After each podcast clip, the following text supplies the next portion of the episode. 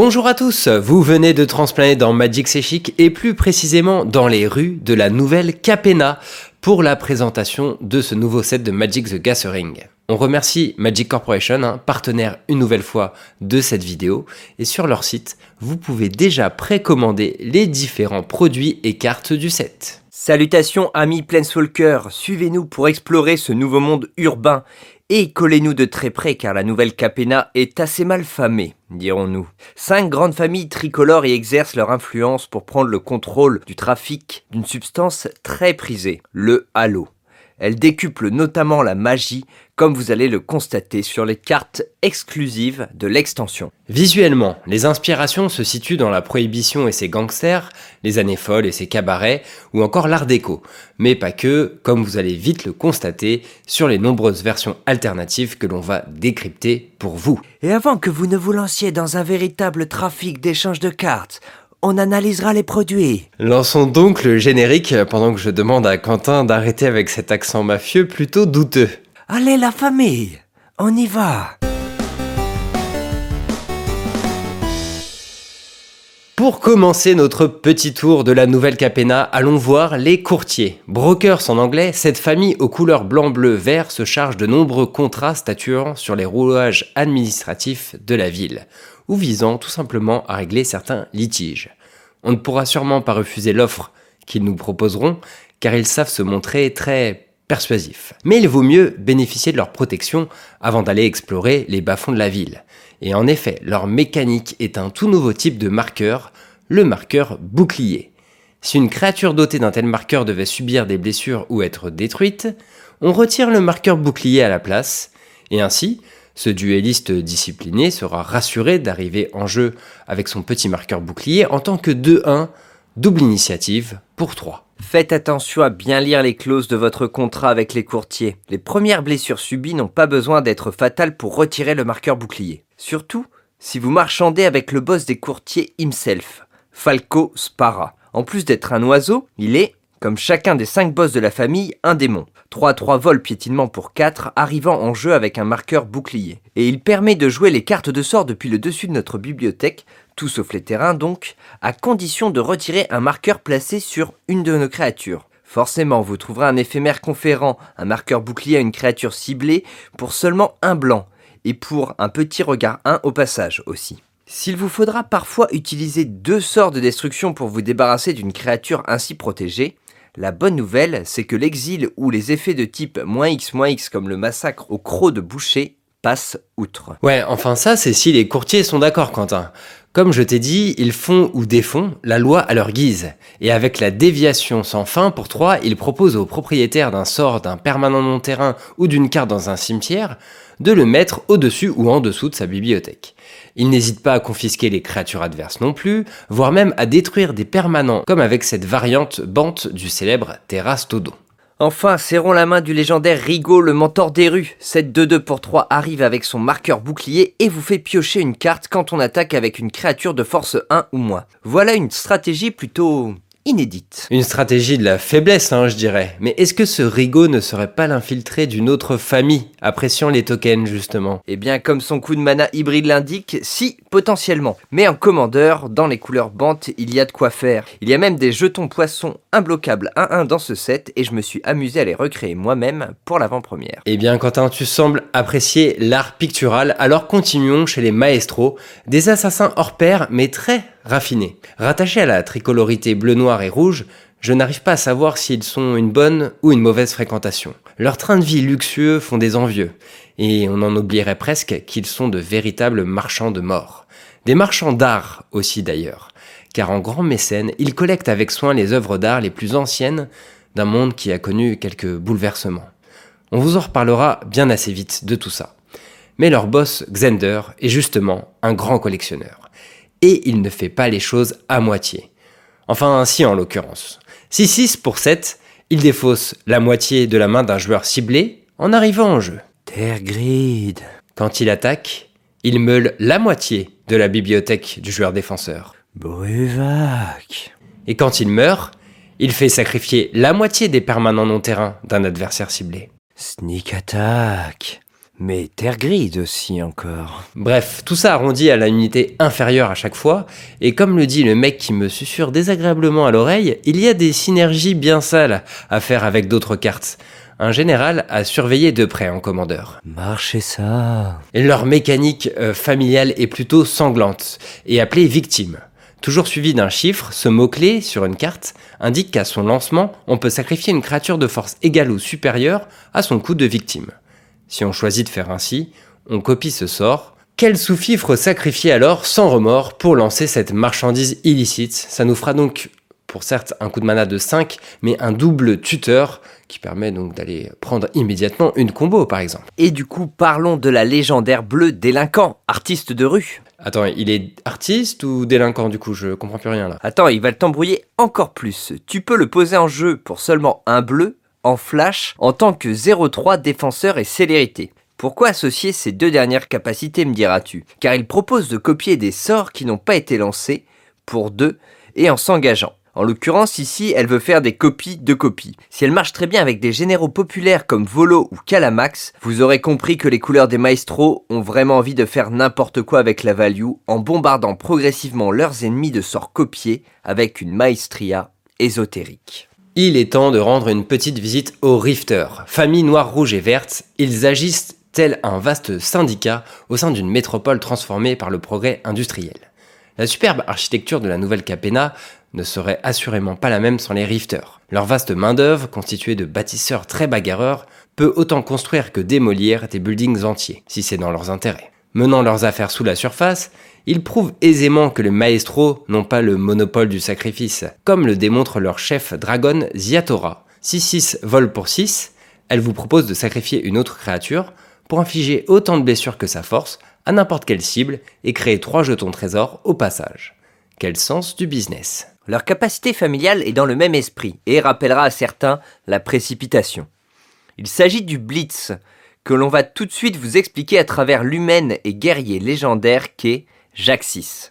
C'est une 2-3 qui coûte 4, car elle a une capacité activée très forte à faire obligatoirement en rituel. Pour un rouge, en l'engageant et en défaussant une carte, on crée un jeton d'une autre créature ciblée que l'on contrôle. Il a la célérité et fera piocher une carte à sa mort. Et justement, on doit le sacrifier à la prochaine étape de fin. Quand on voit à quel point la saga dérivée de Kikijiki a eu du succès lors du dernier set, on vous laisse deviner le potentiel de cette fauteuse de troubles. Mais le blitz dans tout ça donc? Eh bien c'est un coup alternatif. Généralement plus faible que le coup normal, mais pas toujours. Ici, on peut lancer Jacques 6 pour seulement 2 afin qu'elle acquiert la célérité, qu'elle fasse piocher quand elle meurt et qu'on doive la sacrifier à la fin du tour. De quoi frapper plus vite, plus fort avec sa capacité activée, seulement le temps d'un tour potentiellement dévastateur avant que Jacques 6 ne disparaisse en ayant laissé beaucoup de traces. Avec toutes ces histoires de sacrifices, plusieurs cartes à la croisée des maestros et des rifters apprécieront ce genre d'effet, souvent pour mettre des blessures. En bon mafieux cupide, on n'oubliera pas que les jetons trésors s'engagent et se sacrifient justement, puisque beaucoup de cartes du set en produisent. Tous vos terrains en produisent en s'engageant même grâce à cet artefact mythique vert à 6, ou alors vos créatures, soit grâce à l'excellente casseuse de figures professionnelle, ou la légendaire Ognis, fouet du dragon. Il y a un peu de latence quand elle te fait un virement, elle, car ces trésors arrivent en jeu engagé, tiens. C'est vrai, mais allons nous amuser un peu Quentin auprès des cabarettis. La famille blanche, rouge et verte, réputée pour organiser les fêtes les plus somptueuses de la capitale. Tout le monde veut obtenir son invitation pour y rentrer. À côté, le mariage d'Olivia Voldaren, c'était comme fêter son anniv au McDonald's de Brive-la-Gaillarde. Et selon les cabarettis, qu'est-ce qui fait qu'une célébration est réussie? Beaucoup, beaucoup, beaucoup de monde sur le champ de bataille. Et leur boss, Jetmir, le montre parfaitement en tant que gros chat démon 5-4 pour 4, qui dit que si vous contrôlez au moins 3 bêtes, lui inclus, hein, il confère un plus 1 plus 0 et la vigilance à tout ce petit monde. Si vous en avez 6, ce sera un plus 1 plus 0 supplémentaire et le piétinement. Et si vous arrivez à 9, rien que ça, c'est l'orgie, avec un troisième plus 1 plus 0 et la double initiative. Et si ça vous paraît être le bout du monde, on parle quand même d'une 5-4 pour 4 au pire. Vous l'avez bien compris, les cabarettis font la part belle aux stratégies Go Wild et leur mécanique Alliance va dans ce sens puisqu'elle se déclenche à chaque fois qu'une autre créature arrive sur le champ de bataille. Prenez ce Diable Valet, un 3 piétinement célérité pour 3 qui verra sa force doubler à chaque arrivée d'un copain en jeu. Krenko regrette que ce ne soit pas un gobelin, mais pourra quand même faire la fête avec lui. Il y a de nombreux effets d'alliance possibles qui évoluent parfois au fil des triggers dans un même tour, tels que la pioche pour cette elfe blanche rassemblant les rumeurs. Pour pousser cette stratégie, on notera des tuteurs tels que Rocco, oui oui, mais aussi des poseurs de tokens très intéressants qui raviront notamment les jeux centrés sur Winota. Il y a également un artefact blanc mythique hein, qui aidera fortement aux festivités, la fontaine de Halo. Ces différentes capacités donnent une sorte de vigilance à vos créatures tout en posant des tokens 1-1, voire en piochant des cartes. Ça semble très fort si ce n'est que si vous n'avez pas une seule créature en jeu, il ne fait rien par contre. Et justement, faites attention car il y a beaucoup d'effets pour dépopuler le board dans le set. Une nouvelle vrasse blanche à 4, un rituel à 3 en Rakdos qui colle à chaque bête et Planeswalker un nombre de blessures égal à la force d'une créature à exiler depuis son cimetière. À 5 de coups, on a la reprise hostile en Grixis et en rouge, détruisant tous les artefacts pour infliger autant de blessures.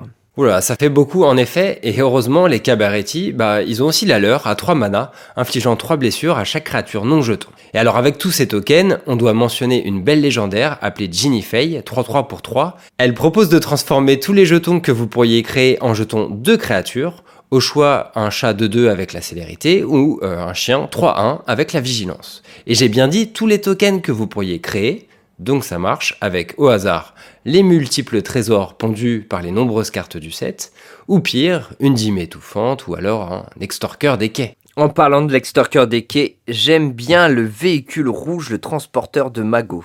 5-5 piétinement pour 4 avec pilotage 3, quand il touche un adversaire, il crée autant de trésors qu'il contrôle d'artefacts. Ouais, il y a beaucoup de véhicules possibles hein, pour aller effectuer notre dernière visite auprès des Obscura.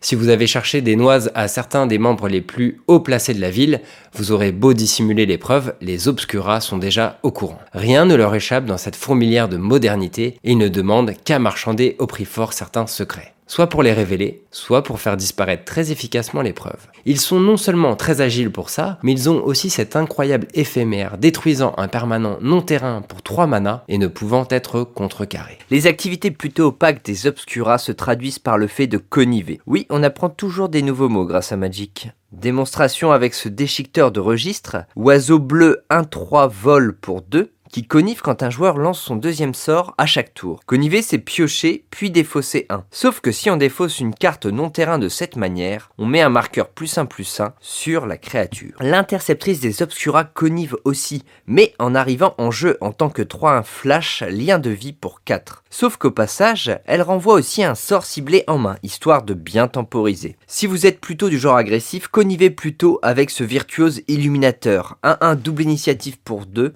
qui connive quand on le cible avec un sort. La bosse des Obscura n'est autre que la Sphinx Raffine, 1-4 vol parade 1, voyante et rusée.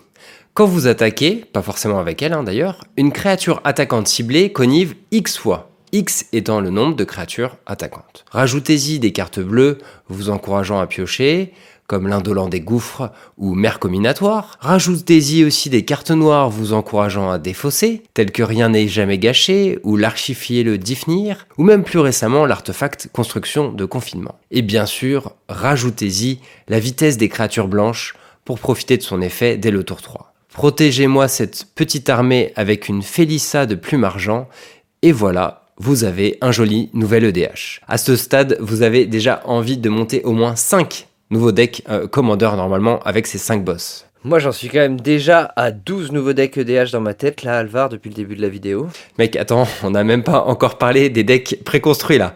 Il va falloir faire des choix. Le choix d'allégeance va être difficile, car toutes ces familles sont vraiment charmantes, et ont droit à leur charme respectif. On a déjà croisé ces éphémères modos à CCM3 lors de précédentes éditions, faisant la part belle à des clans tricolores, comme Alara ou les Cannes de Tarkir jetez-y un œil attentif car leur polyvalence pourrait vraiment vous séduire. Comme sur Tarkir, là aussi, on note le retour des ascendances, enchantement à 3, pour chacune des couleurs de leur clan. Si je dois en choisir une, c'est celle des Rifters, orientée sacrifice et qui rentre direct dans mon corps Voldin. Moi je préfère plutôt la Cabaretti qui permet de récupérer potentiellement une carte supplémentaire par tour si vous jouez beaucoup de créatures ou planeswalkers. Au pire des cas, ça fera un regard 1, mais moi, ça va déjà trouver sa place dans mon 6C. Et le dernier cycle, qui fait hautement plaisir, c'est sans conteste les Trilandes recyclables pour 3. Complétant ainsi les 5 triomes d'Icoria, on rappelle que même s'ils arrivent engagés, ils ont le type des trois terrains de base de leur couleur et sont donc fetchables. Mais il n'y a pas que les familles et leurs puissants sous-fifres tricolores dans ce set. Trois Planeswalkers s'offrent à vous. Elspeth, toujours blanche mais vraiment resplendissante après être revenue sur son monde d'origine. 5 de loyauté pour 5 dons de blanc, octroyant avec son plus 1 un marqueur plus 1 plus 1 sur une bête ciblée. Ainsi que le choix entre un marqueur vol, initiative, lien de vie ou vigilance supplémentaire. Si vous manquez de cible, optez pour son moins 3 qui met un permanent coûtant 3 ou moins directement en jeu parmi les 7 premières cartes de votre bibliothèque, et vous mettrez au passage un marqueur bouclier dessus. Enfin, son moins 7, pas si lointain pour un ulti, pont 5 jetons ange, 3-3 vol. À ses côtés, on trouve une Vivien en chasse qui coûte 6 dons de verre pour 4 de loyauté, mais elle possède de belles capacités. Son plus 2 est un effet cause de gestation, permettant quelques combos du sale si on peut la blinker. Son plus 1 fait meuler 5 cartes pour récupérer en main toutes les créatures meulées de cette manière, et son moins 1 pose un 4-4 rhinocéros et guerrier. Dur de ne pas penser à Rocksteady dans les Tortues Ninja à l'évocation de ce jeton. Et face à L2, un adversaire à la fois de taille et en tailleur, qui s'apprête à prendre le contrôle des familles de la nouvelle Capena un Opnixilis à 3, dont un noir et un rouge. Il commence par les maestros en s'appropriant leur capacité victime. Oui, vous aurez donc deux Opnixilis en sacrifiant une bête, dont la force fixera le nombre de marqueurs loyauté de la copie non légendaire. L'original, elle, n'en a que 3. Il est recommandé de commencer par son moins 2 pour le protéger avec la création d'un jeton 1-1 diable qui colle un dégât en mourant. Si on enchaîne avec le plus 1, on draine de 2 chaque adversaire, si l'on contrôle un diable ou un démon. Le cas contraire, on appliquera juste la perte de points de vie. Et si vous avez sacrifié une grosse créature, considérez son moins 7 à double tranchant qui fait piocher cette carte et perdre 7 points de vie à un joueur ciblé. Les Planeswalkers devront néanmoins faire attention à cet humain blanc-bleu 2-3 pour 2 qui désactive toutes les capacités activées d'un permanent non terrain ciblé ça neutralise donc un arpenteur, mais aussi les capacités de créatures ou d'artefacts à mana. Surtout si on ne choisit pas un Planeswalker, il vole sa capacité activée. S'ils ne sont pas trop perturbés par sa si belle moustache, équipez-les de Luxior. Cet équipement légendaire à 1 fait gagner plus 1 plus 1 à la créature équipée pour chaque marqueur sur elle. Ça coûte 3 à équiper normalement, mais seulement 1 sur un Planeswalker, qui deviendra alors une créature avec une force et une endurance égale au nombre de ses marqueurs loyauté. Ça match bien avec la dernière Elspeth et son plus 1, forcément, mais aussi tous les Planeswalkers se transformant d'eux-mêmes en grosses créatures, comme les Gideons et autres Sarkhan. Luxior, ils adorent. Mais une énième fois, les Planeswalkers ne sont pas les seuls à venir d'ailleurs, le Praetor Phyrexian rouge Urabrask vient s'inviter. 4-4 célérité pour 5, il exile la carte du dessus de votre bibliothèque au début de votre entretien, afin de pouvoir la jouer ce tour-ci. Inversement, quand un adversaire prend son tour et qu'il doit piocher une carte, il l'exile à la place et il ne peut la jouer que ce tour-ci. Un véritable cauchemar pour les decks qui adorent jouer durant les tours adverses contrôle en tête. Notons aussi le retour d'une mécanique rattachée à aucune famille en particulier et qui date de Lorwyn, la cachette. Prenons la carte mise sur écoute, et non ce n'est pas un préquel de The Wire, mais un enchantement bleu à 5 avec cachette 5. Ainsi, quand il arrive en jeu, vous regardez les 5 cartes du dessus de votre bibliothèque pour en exiler une face cachée parmi elles. Vous la mettez sous le permanent avec la cachette, qui indique ensuite une condition permettant de lancer la carte exilée face cachée gratuitement si celle-ci est remplie. En l'occurrence, la mise sur écoute vous autorise à le faire quand vous aurez au moins 9 cartes en main. Je vous rassure, il y a un effet statique en parallèle qui vous fait piocher une carte supplémentaire à votre tour en gros. Voyez-la donc comme une arène phyrexiane un peu chère en bleu, avec un petit effet bonus si vous arrivez à vous gaver.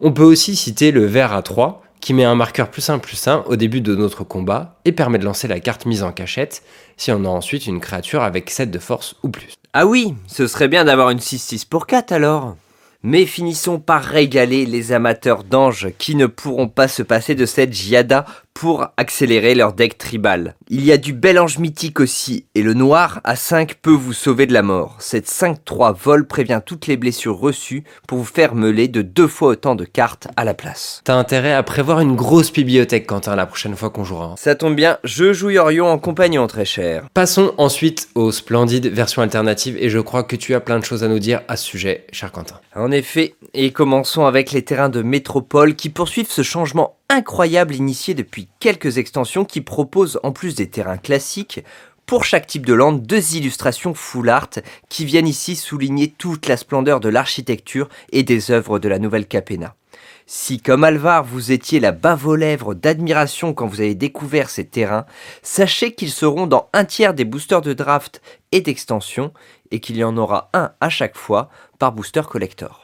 J'avoue que certains terrains envoient une vibe à la métropolis de Friesland et ça m'a un peu titillé. Mais pour souligner le faste des familles que vous pouvez rejoindre à New Capena, chacune des 45 cartes tricolores du set peuvent être découvertes dans une version alternative que l'on appelle Âge d'or. Il y aura 5 communes, 15 inco, 20 rares et 5 mythiques à collecter pour remplir votre Capenadex. Ces cartes peuvent aussi avoir un traitement doré spécifique au booster d'extension et collector, qui donne un relief 3D au cadre de la carte. Pour faire affaire dans la nouvelle Capena, tenue clinquante exigée. Et pour cela, 9 cartes de l'extension ont reçu un traitement spécial Art déco pour être sûr de ne pas se faire refouler par le vigile qui vérifie les invitations. Les trois Planeswalkers à l'honneur dans cette extension font bien évidemment partie de ces traitements Art déco. Urabrask, quant à lui, bénéficie d'un traitement Phyrexian, mais uniquement pour sa version normale et pas pour sa version Art déco.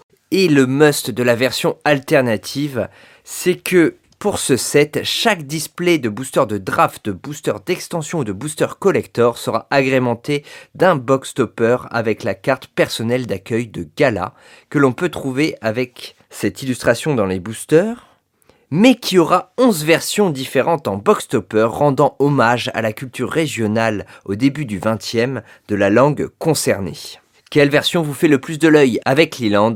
On est très fan de la française, qui n'est pas la plus populaire, mais pour le coup, c'est celle qui rend le mieux hommage à l'art déco et au positionnement culturel de la France à cette époque. Puisqu'on parle de boîtes, et maintenant que vous savez comment mettre vos decks sur leur 31, comment se procurer ces cartes brillantes de mille feux? Avant de commencer, si vous avez réservé votre boîte de booster à Magic Corporation dans les temps, sachez que vous aurez peut-être la chance de recevoir une superbe version spéciale de Jaxis, version full art et foil. Comme d'habitude, les boosters de draft vous proposent 15 cartes, 10 cartes courantes, 3 Unco, une rare, un terrain et un jeton, et un booster sur 3 une commune est remplacée par une carte foil toute rareté confondue. Dans les désormais classiques boosters d'extension, vous avez 12 ou 13 cartes, une carte d'illustration, un jeton ou une carte de la liste, un land normal ou métropole, 3 communes, 3 unco, une commune ou unco traitement gratte-ciel ou âge d'or, 2 jokers toute rareté, une rare ou mythique de l'extension et une foil toute rareté. Alors attends Quentin, je t'arrête, tu as parlé d'un autre traitement encore, le traitement gratte-ciel. Et oui, on croule tellement sous les versions dans ce set que j'en ai oublié les gratte-ciel qui sont en fait un traitement spécifique qui sont appliqués au triome. Ok, alors si je reviens au booster d'extension, on peut avoir jusqu'à 4 rares ou mythiques. Bon, ça concerne moins de 1% des boosters, mais quand même. Et on a toujours la possibilité d'avoir des cartes des decks commandeurs. Et gros point sur la liste qui contient quelques cartes très spécifiques à cette occasion. On peut avoir un Rafik of the Many avec un traitement propre à la nouvelle Capena, mais aussi des versions alternatives des cartes qui étaient sorties dans le Secret Lair Stranger Things, qui étaient exclusives au Secret Lair jusqu'ici et qui sont là dans leur version Magic, mais euh, cette fois venant du plan d'Inistrad. Les boosters collector restent le meilleur moyen de pimper vos decks. Vous y trouvez toujours le jeton double face foil, de nombreuses cartes foil et alternatives, un terrain métropole foil, une rare ou mythique foil de l'extension, une carte de commandeur ou une rare mythique illustration étendue, une rare ou mythique illustration étendue, et une carte spéciale, H d'or, Phyrexian, bon voilà, vous avez toute la liste avant, en rare ou mythique. Et pour finir, une carte showcase qui peut être foil traditionnel, foil doré ou super premium, traitement spécifique au booster collector. Autant dire que ces cartes-là risquent d'être dans les plus chères du set étant donné qu'on ne les trouve qu'à cet endroit et qu'en plus il n'y en aura pas une à chaque fois. Aussi rare que les anges dans les rues de New Capena. Pour faire un petit bilan, on a toujours 5 rares ou mythiques d'assurés, pas plus, pas moins, dont une ou deux cartes de commandeur. Si vous voulez faire le plein de cartes Magic, terrain compris, mais sans aller jusqu'à une boîte complète de boosters, le bundle reste un choix tout à fait intéressant, puisqu'en plus des produits qu'il propose, il constitue un écrin très pratique pour ranger les cartes communes et inco ouvertes. Dans celui-ci, on a donc 20 terrains de base foil et 20 terrains non foil, 8 boosters d'extension, un dé géant et une superbe version alternative de la limousine mystérieuse. À défaut que celle-ci vous emmène à votre FNM. Pour la nouvelle Capena, les boosters thématiques changent un peu. Ils ne sont plus monocolores, mais reprennent les thèmes de chaque famille. Dans ces boosters, vous pouvez avoir une ado rare, une trentaine de cartes communes ou unco. Ces boosters sont de bons outils pour initier des débutants, car il suffit de leur rajouter des terrains pour avoir un premier jeu facile à prendre en main. Comme ce fut le cas sur Ikoria, qui dit 5 traits colorités, dit aussi 5 decks commandeurs associés, avec en tête d'affiche les conseillers les plus influents des 5 familles dominantes à New Capena, avec dans chaque pack un commandant alternatif et 15 nouvelles cartes Magic. Mais cette nouvelle fournée nous réserve une petite surprise, un booster collector échantillon.